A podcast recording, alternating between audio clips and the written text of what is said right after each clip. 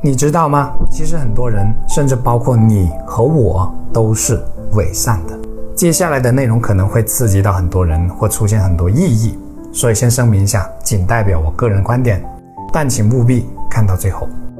为什么我会说很多人都是伪善的呢？因为很多人的善是带有过强的目的性的。我举一个比较常见的例子，比如你对一个人好，你就会希望对方也对你好。如果对方对你不好，你就会产生怨气。其实从某种意义上可以这样子推断：你对人好的出发点，并非真心希望对方好，而更多的是你希望对方也对你好，有点像交易。而这种希望对方也对自己好的倾向，一旦过重，就很容易导致你对他的好走偏变形，也会滋生很多负面的情绪，能理解吗？当然。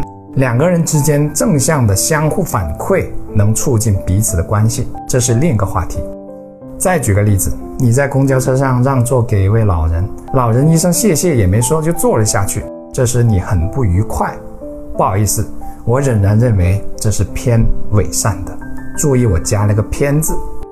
再比如。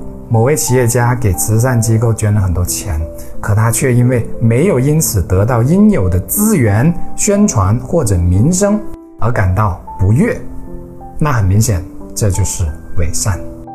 那怎样的善才是真善呢？《道德经》里有四个字：上德无德。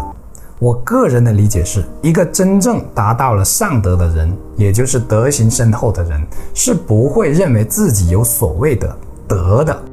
这里的德就是至善的境界，什么意思呢？简单可以理解为，他完全不会把自己做过的好事或对人的好放在心上。《金刚经》里也有一句意思几乎一样的话：“因无所住，行于布施，并说这样的布施福德不可思量。”用大白话来讲，就是你不能把布施，也就是你对人的好放在心上，这样你的福德才大。